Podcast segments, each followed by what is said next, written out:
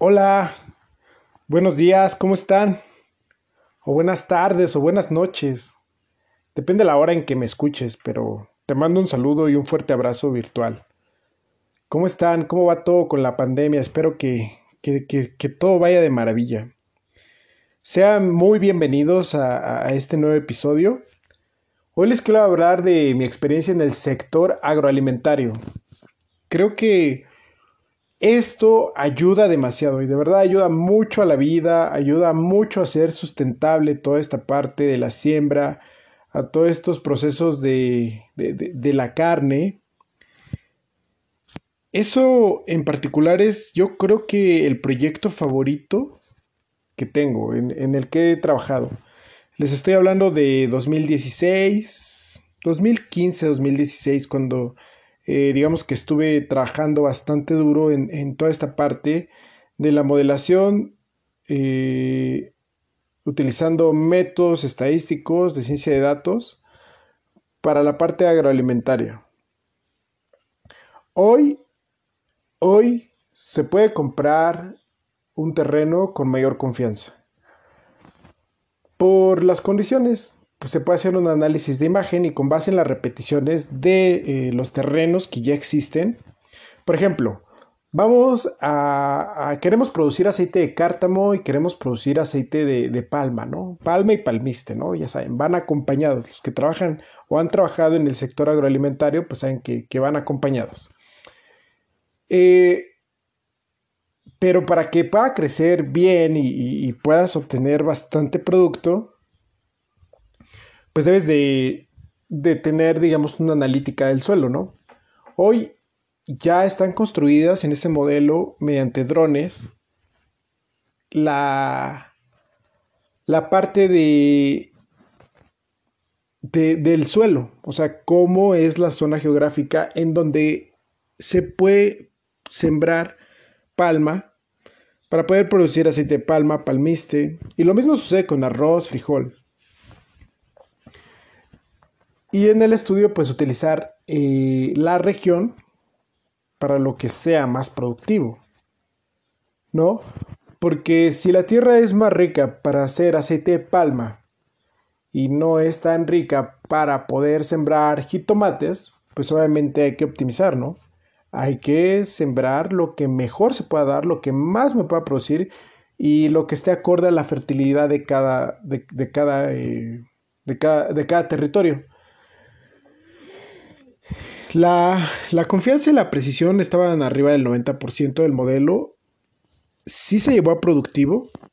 Afortunadamente se llevó a productivo. Costó bastante este de la siembra que se llevara a productivo. Porque muchas veces eh, me preguntan, oye Cristian, pero ¿por qué no todos los modelos se llevan a productivo? Pues a veces quisiéramos hacerlo todos nosotros, o sea, que se llevara productivo. Pero acuerden que en cada industria pues hay hay regulaciones, hay líderes, hay instituciones y, hasta dentro de, la propia institución pues está el vicepresidente, está el CEO, eh, están todo el, comité ejecutivo del consejo, están todos los directivos, están todas las gerencias senior, están todos los gerentes, los gerentes junior, analistas y muchas veces todo depende de, los líderes, de las vicepresidencias, del CEO. ¿Por qué? Porque finalmente son los que van a decidir para qué, para que la empresa en conjunto tenga mayor retorno de inversión. Esa es, esa es la misión, que se pueda gestionar para que tenga más utilidad y tenga una mejor rentabilidad y creo que está bien.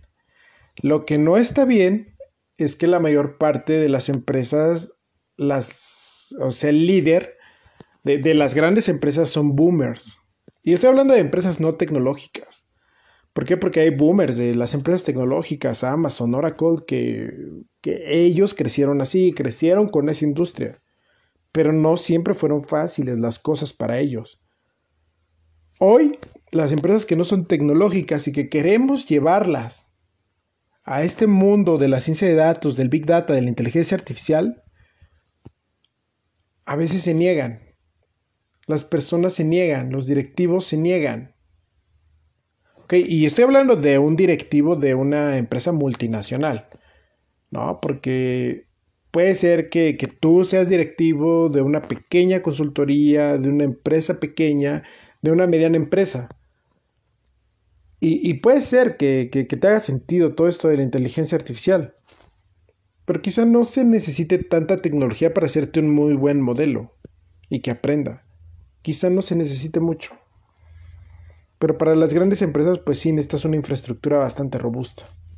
Pero bueno, regresando al tema de, de, toda esta parte analítica eh, en la industria agroalimentaria, pues ya con la base de datos de repeticiones de estas fotos, pues puedes optimizar y saber casi seguramente en dónde es en donde tienes que sembrar, qué tipo de planta, cuál se puede optimizar mejor.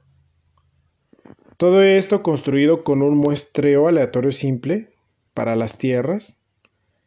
Obviamente se lleva a un clustering para agrupar el tipo de tierras y obviamente un modelo de optimización para ver qué es lo mejor, qué te puede dar más toneladas, pero no solamente más toneladas, porque no necesariamente entre más producto es más rentabilidad, el que te dé mayor utilidad. Y con eso pues, se pueda lograr, eh, digamos, la, la mejor rentabilidad. Y no solamente eso, o sea, también que sea sustentable. O sea, también que, que, no meta tanto la mano el hombre, que sean tierras de riego, ¿no? Que sea de la manera natural, de la manera, lo voy a decir muy entre comillas, más orgánica posible. Que necesite menos fertilizante, la tierra que necesite menos cuidado y menos mano del hombre. Lo cual pues es fantástico. ¿Por qué? Porque ya cuántos años llevamos alimentándonos de quién sabe qué tantas cosas. Dale la vuelta a cualquier producto que compres, dale la vuelta a lo que sea. Así sea el cereal y, y tienen un montón de cosas, un montón de ingredientes que desconocemos y que quién sabe qué comemos. Vas al mercadito y compras un kilo de jitomate y no sabes qué es lo que estamos comiendo. Con toda esta optimización podemos ayudar a evitar eso. Entonces este proyecto en particular para aceite de cártamo, pues fue bastante bueno. Porque hoy hay un líder. Hay un líder de, de, aceite de cártamo, que es Coral, la empresa.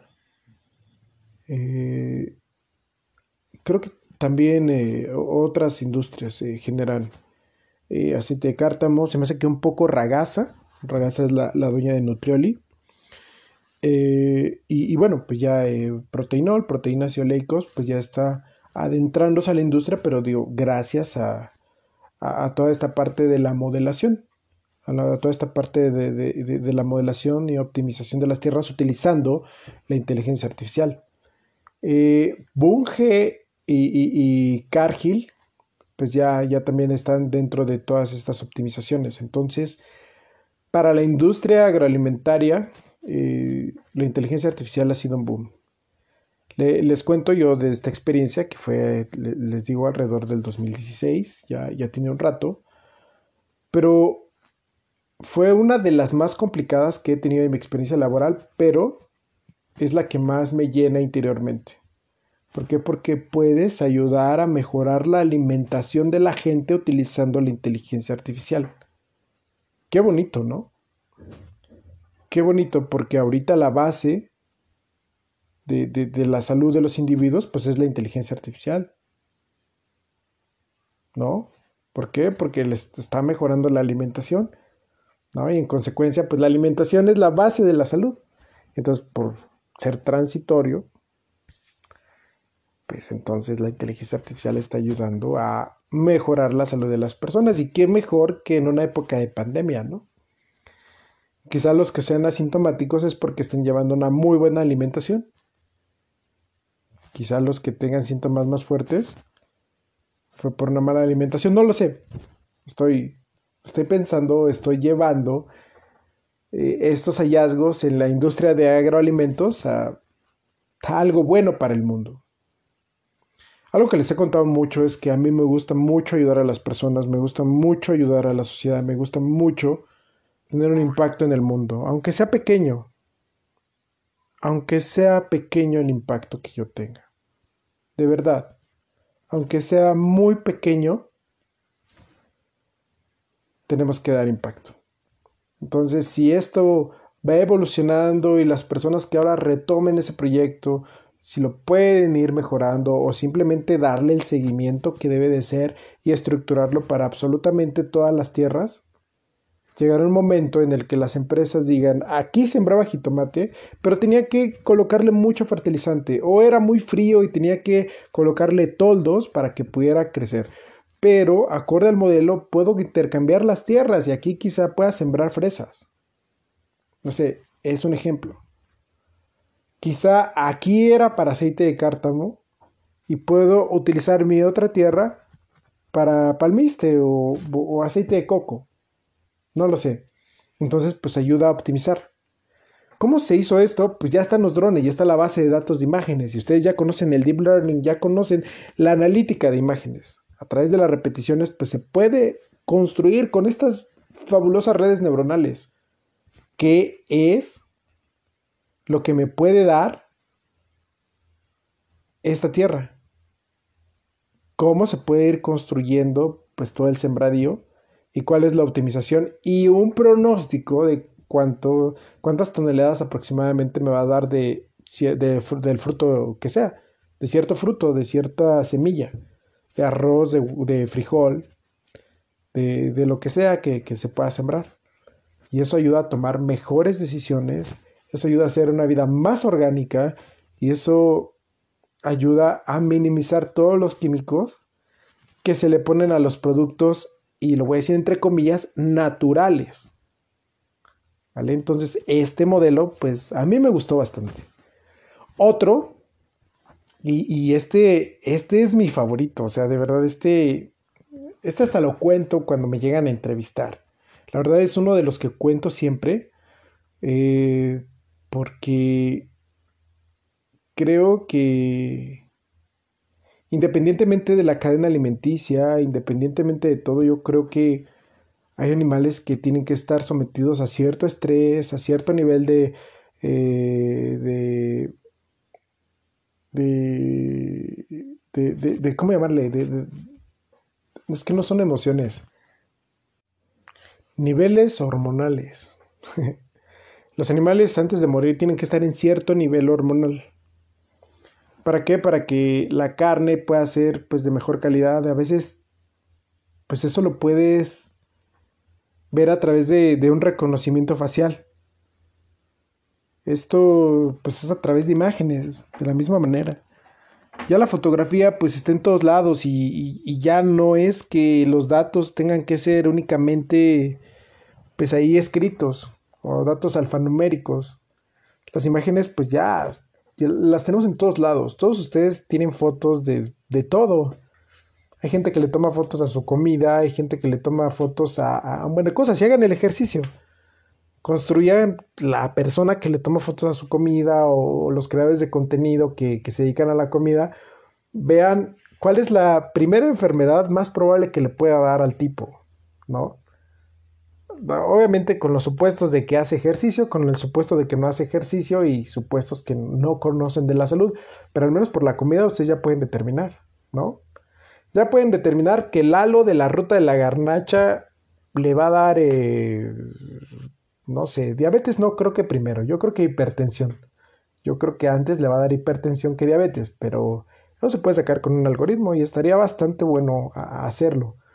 Yo creo que lo voy a invitar un día a este podcast eh, y, vamos a hacerle un modelo, a ver qué. Vamos, vamos a hacerle una, una, pequeña entrevista y, vamos a hacer un modelo para ver de, qué se muere primero, ¿no? Pero bueno, este, este, ¿qué se muere primero? ¿De qué se va a morir? ¿Qué enfermedad le va a dar primero para, para morirse? Perdón. Es que seguía pensando en lo de las vacas. Este, e, e, estas imágenes sirven como, como sensores, así como sensores entre comillas, que proporcionan a los ganaderos una imagen clara de la salud y el bienestar de los animales. Yo creo que esta parte de, de, la inteligencia artificial y de estos modelos pues están innovando para que la forma en la que los productores de animales tomen decisiones para todo el ganado pues sea a través de, de una buena eh, de una buena base, de una sólida base de los datos y pueda ser muy estratégica y que toda la tecnología de reconocimiento facial en las granjas lecheras del mundo pueda dar una visión distinta a, a esta industria para obtener la forma más natural posible de producir leche y la mejor calidad de la carne, convergiendo a la carne Kobe. ¿no? La carne Kobe, pues, está a la mano del hombre. ¿Por qué? Porque hay que masajearlas. ¿No? Está la mano del hombre. Pero si se puede lo más natural posible que pueda llegar a ese nivel, pues es utilizando la inteligencia artificial. Todas estas imágenes son predictivas y, son muy innovadoras porque, de verdad, eh, el poder controlar la salud y el bienestar de todo el ganado a partir de imágenes que puedan identificar eh, todos los patrones que puedan asociar al reconocimiento facial, al movimiento de los nervios y pueda rastrear todos los datos clave para que la carne, para que la leche pues esté óptima. ¿No? todos los patrones, detección de celo, la ingesta de agua y comida, a qué hora se sienta, a qué hora se levanta la vaca y, dar toda la analítica, ¿no? O sea, toda esta analítica y esta experiencia pues para mí fue, fue hermosísima porque de verdad yo creo que ayudar a que se impulsen las decisiones de, distintas granjas para producir un, mejor eh, consumo, aumentar el consumo, hacerlo más saludable, sustentable. Es algo que, nos va a ayudar a converger a, la naturaleza. La inteligencia artificial, ¿no? Suena hasta raro, ¿no? La inteligencia artificial nos está ayudando a converger a la naturaleza. Déjalo ahí como reflexión, porque sí suena raro, pero eso, eso hizo. Costó mucho trabajo llevar a productivo todo esto porque, pues sí, cuesta trabajo que un boomer te diga, oye, ¿por qué a partir de la, de, la expresión facial de una vaca, ¿no? ¿A quién le importa la expresión facial de una vaca?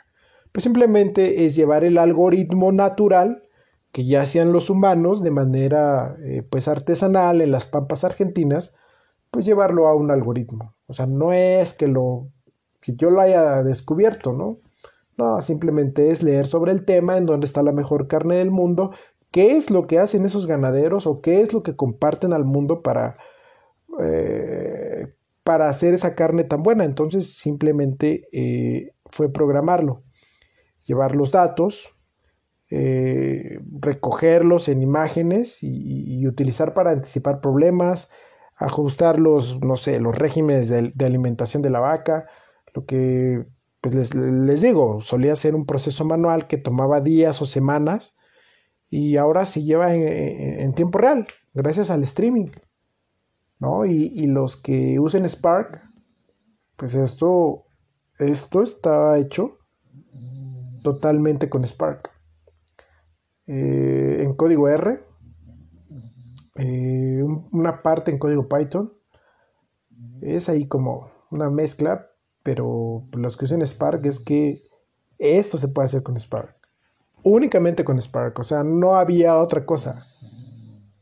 ¿Vale? Entonces, eh, creo que ayudó bastante a determinar cuándo la vaca debía ser sacrificada en el tiempo óptimo para obtener la mejor carne y obtener la mejor leche. ¿no? Entonces, bueno, esto es eh, la inteligencia artificial. Eh, dos de los ejemplos en los que puede trabajar en agroalimentos. Eh, y espero que, les haya parecido interesante porque de verdad es que lo es.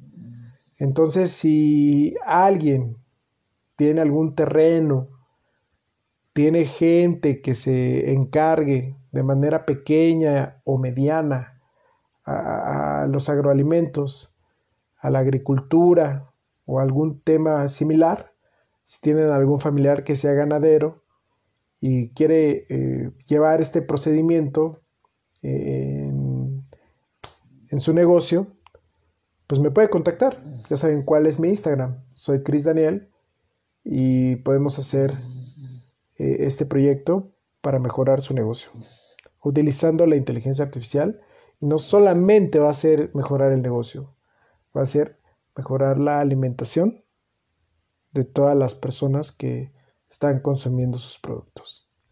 Pero bueno, pues muchísimas gracias. Hasta aquí este episodio. Nos vemos en el siguiente. Cuídense mucho. Les mando un abrazo y besos. Besos, bye.